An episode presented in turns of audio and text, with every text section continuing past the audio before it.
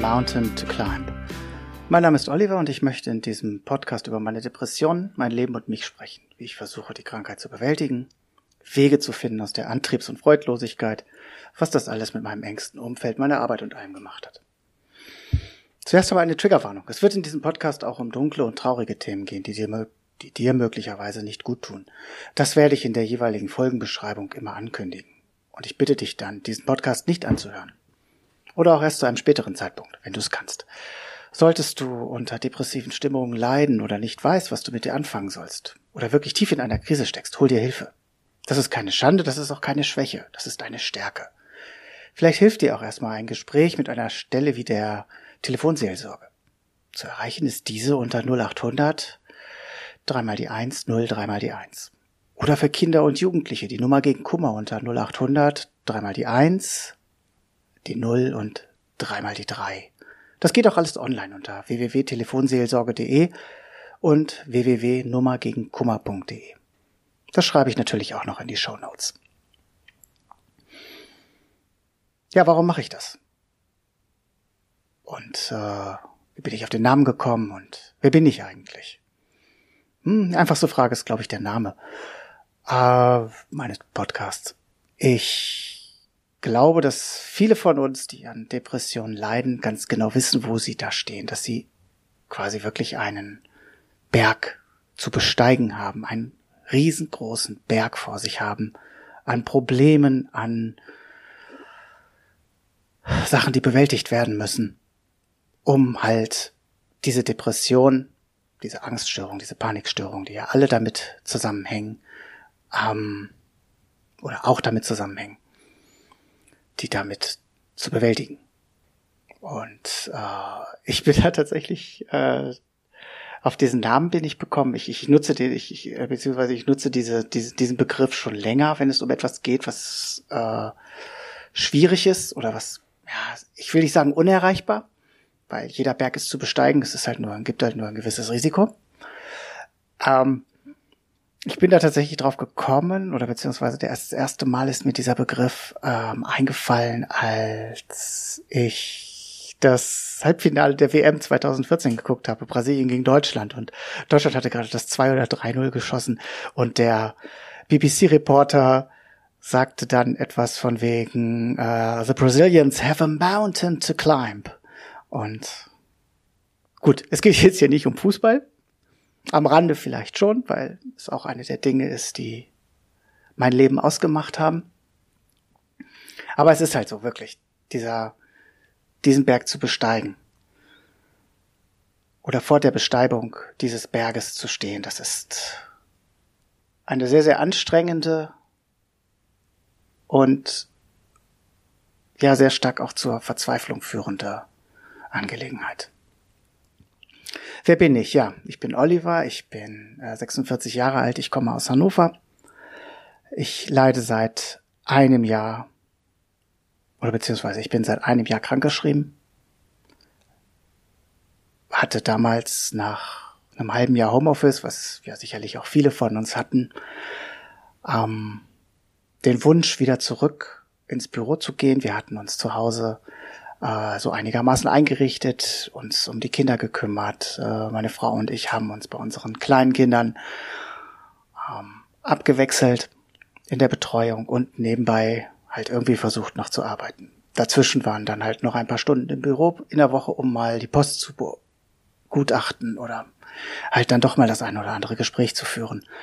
Ich merkte dann aber mit der Zeit, so ab August, September, dass es immer schwieriger wurde dass ich mich zu Hause wirklich nicht mehr konzentrieren konnte und habe das einfach dann auch darauf geschoben, dass ich wieder ins Büro zurück müsste. Dass mir das fehlt, dieser normale Ablauf.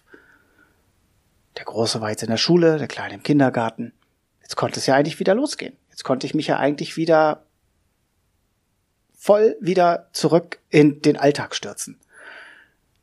Auch äh, meine Kolleginnen und Kollegen haben das so empfunden, dass äh, es mal wieder Zeit wurde, so ein bisschen wieder äh, Normalität in alles reinzukriegen. Und das war dann tatsächlich genau das Falsche. Ich war ein paar Wochen lang schon unkonzentriert, ich war nervös, ich war leicht abzulenken, ich war irgendwie ja, ich, ich, ich war nicht mehr voll bei der Sache, hab den Kopf zu sehr abschweifen lassen in alle möglichen Richtungen und an Arbeit war echt schwer zu denken. Und im Büro, als ich dann meinen normalen Alltag wieder hatte, das war, wurde es von Tag zu Tag schlimmer. Und tatsächlich musste ich schon nach vier Tagen die Reißleine ziehen und habe gesagt, ich kann nicht mehr. Ich brauche eine Pause. Ich muss mich mal zwei, drei Wochen rausziehen. Und ich habe gehofft, dass es dann auch klappt, weil ich dann ja auch ähm,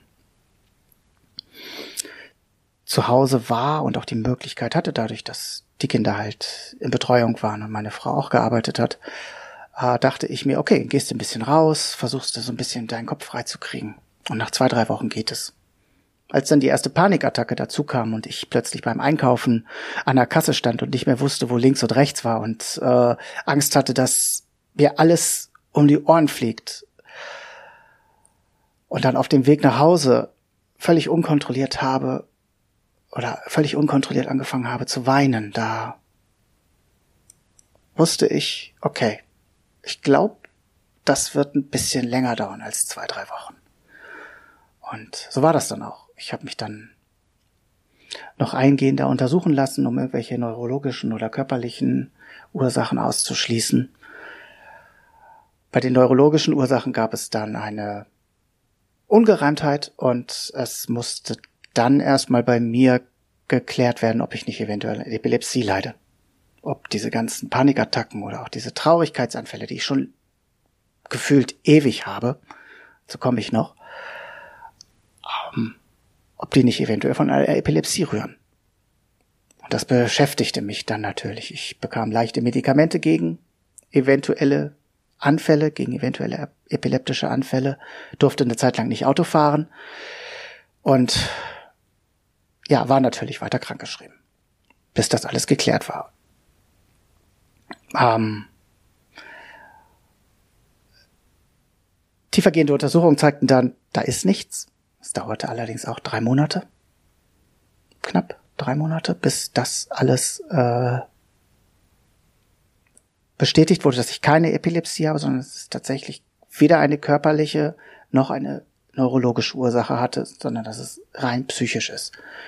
Der wirklich tolle Chefarzt dort in der Epilepsieambulanz in äh, Bethel in Bielefeld äh, hat mir dann ja, freudestrahlend das Ergebnis verkündet, kann man nicht so sagen, aber er freute sich für mich, dass ich nur an einer Front zu kämpfen bräuchte, dass ich halt nur meine Psyche irgendwie in den Griff kriegen müsste. Und er war da sehr guter Dinge und ähm, ich war tatsächlich dann auch ein, zwei Wochen wirklich sehr erfreut und war eigentlich auch ganz froh darüber, dass ich nicht das hatte, dass ich nicht irgendwie an ähm, Epilepsie erkranke und noch eine psychische Krankheit dazu habe.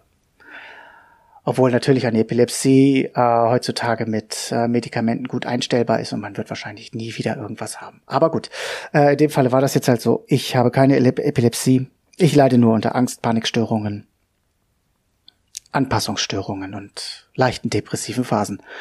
Ja, und dann ging es bergab. Ich hatte mich zwischenzeitlich auch schon um eine Reha bemüht hatte auch eine Reha-Klinik in Waren an der Müritz gefunden, in der ich dann Mitte Januar aufgenommen worden ist und das war auch genau der richtige Zeitpunkt, weil ich zu dem Zeitpunkt wirklich am Boden war. Und die leider hat dann die Klinik dafür geführt oder die Therapie hat dann dazu geführt, dass es mir danach noch schlechter ging. Ist eigentlich nicht der ähm, gewünschte Zweck gewesen dieser Reha, aber für mich war es halt dort wichtig, mal zur Ruhe zu kommen, mal zu gucken, was ich will, wo ich hin möchte, wer ich eigentlich wirklich bin. Und das hat dann tatsächlich dazu geführt, dass es mir eine ganze Ecke schlechter ging, weil wir uns über Auslöser und Ursachen dort meiner psychischen Krankheit, meiner Depression klar wurden. Und von da aus war es dann auch kein äh, großer Schritt mehr, um mir endlich psychiatrische Hilfe zu holen. Ich habe Medikamente bis dahin eigentlich immer eher skeptisch gegenübergestanden. Auch meine Physiothera Physiotherapeutin sage ich schon, äh, auch meine Psychotherapeutin, die ich von Anfang an hatte. Ein Glück, dass ich sie hatte. Äh, war nicht der Meinung, dass es unbedingt nötig ist, aber weil ich doch recht stabil wirkte. Aber dann war es tatsächlich nötig und äh, die Einstellung der Medikamente hat auch noch eine Zeit gedauert und bis ich dann wieder so einigermaßen klargekommen bin und mehr oder weniger klare Gedanken ähm, fassen konnte, was los ist oder was ich oder wie es mir geht oder dass ich überhaupt irgendwie meinen Alltag bewältigt bekomme, war es auch schon Mai. Und ja, Mitte September bis Mai hm, ist eine lange Zeit. Das waren vier Monate, acht, neun Monate, die ich gebraucht habe, um mich einigermaßen so hinzukriegen, dass ich es zu Hause schaffe, dass ich es einigermaßen schaffe, mich frei zu bewegen. Natürlich unter, ein, unter den bestehenden Corona-Einschränkungen. Das ist ja nun auch kein Geheimnis, dass uns das der, das letzte Jahr oder die letzten 18 Monate auch schwer beschäftigt hat. Ähm, ja, und jetzt sitze ich hier. Und dann kommt die Frage, warum ich das denn jetzt mit einmal mache. Ich hatte vor ein paar Wochen die Idee, als ich eine Radtour gemacht habe, so für mich einfach mal durch den Wald gefahren bin, durch die Einriede und dann saß ich am See, am Maschsee und habe gedacht, Mensch, schnappst du dir jetzt einfach mal dein Handy und nimmst ein Video auf von dir und erzählst einfach mal so deine Geschichte. Also eigentlich das, was ich jetzt in den letzten Minuten auch getan habe. Und das habe ich dann bei Instagram und bei YouTube hochgeladen und habe sehr, sehr viele positive Reaktionen bekommen und für die ich auch immer noch sehr, sehr dankbar bin und ähm, habe dann tatsächlich überlegt, ob ich nicht mehr darüber sprechen möchte, ob es nicht auch einen Sinn ergibt, irgendwie, dass man mehr über Depressionen spricht, weil gefühlt ist das immer noch ein Tabuthema. Jeder Mensch weiß, was eine Depression ist, aber niemand weiß, wie man mit Depressiven umgehen soll. Oder ja, nicht niemand will ich jetzt nicht sagen, aber es besteht halt immer noch so eine gewisse Distanz zu einem Depressiven. Oder wenn jemand sagt, er hat Depressionen, das ist ja nur schon mal äh, immer schon mal ein Fund und äh, dazu sagen dann so vor wegen so oder ganz normal versuchen zu reagieren, indem man sagt, ja, hilft dir denn das nicht? Hast du denn Hilfe? Äh, oder hilft dir das denn nicht? Geh doch mal raus. Oder versuch doch mal unter Leute zu gehen. Oder wollen wir mal was essen gehen? Oder ja, geh doch einfach mal einkaufen. Das ist äh, eine normale Reaktion, tatsächlich. Und die ist mir auch das eine oder andere Mal in den letzten Monaten begegnet. Glücklicherweise ähm, nicht so häufig, so dass ich eigentlich in einem äh, Umfeld mich befinde, in dem ich auf sehr viel Akzeptanz stoße und in der auch ja die Leute auch sich so ein bisschen auskennen. Als ich vorhin sagte, dass ich aus Hannover komme, haben wir natürlich auch, weil ich auch Fußball erwähnt habe, haben wir natürlich ähm, diesen Hintergrund mit äh, unserem oder mit dem Torwart von Hannover 96, Robert Enke, der sich vor zwölf Jahren jetzt fast schon das Leben genommen hat. Und deswegen waren in meinem Umfeld oder sind in meinem Umfeld halt auch viele Leute äh, sensibilisiert, was das Thema betrifft. Aber wirklich auskennen. Nee, das tun sich wirklich die wenigsten. Und da war dann halt mal so meine Idee, einfach mal darüber zu sprechen, äh, wie sich Depressive fühlen, wie sie versuchen oder wie, wie ich versuche, meinen Alltag zu gestalten. Es gibt natürlich auch verschiedene Formen von Depression, aber ich versuche jetzt einfach mal meinen Alltag zu gestalten. Ich versuche irgendwie klarzukommen. Familie, unser Haus ähm, und alles, was so anliegt an Sachen, was so im normalen Alltag anliegt, zu schaffen. Außer Arbeit. Und mir versuche Dinge anzueignen, um eben diese Depression in den Hintergrund treten zu lassen, damit ich einfach, ja, wieder komplett für alle da sein kann. Ich weiß nicht, wie lange mich dieser Kram noch beschäftigen wird. Ich weiß nicht, wie lange ich noch äh, hier zu Hause sitzen werde und darüber nachdenke, was ich tun kann oder was ich noch tun kann, was ich noch anstellen kann mit meiner Zeit.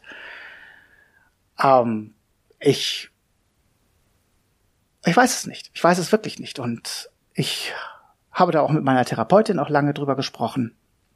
Und sie findet diese Idee mit diesem Podcast eine tolle Sache, auch all ein klein wenig auf mich zu schauen, so mal zu reflektieren, wie es mir geht. Äh, so von so einer sogenannten Metaebene auf mich, von draußen auf mich, auf, auf mich zu schauen, auf mich Acht zu geben, Achtsamkeit zu üben und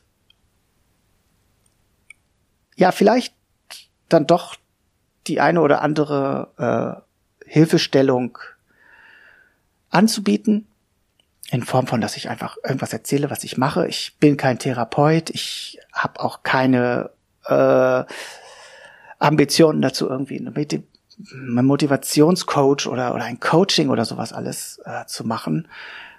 Dafür fehlt mir ehrlich gesagt auch die Geduld und die Zeit und deswegen hoffe ich einfach mal, dass ich hier mit diesem Podcast noch den einen oder anderen mitziehen kann und ich würde mich freuen, wenn ihr weiter zuhören würdet.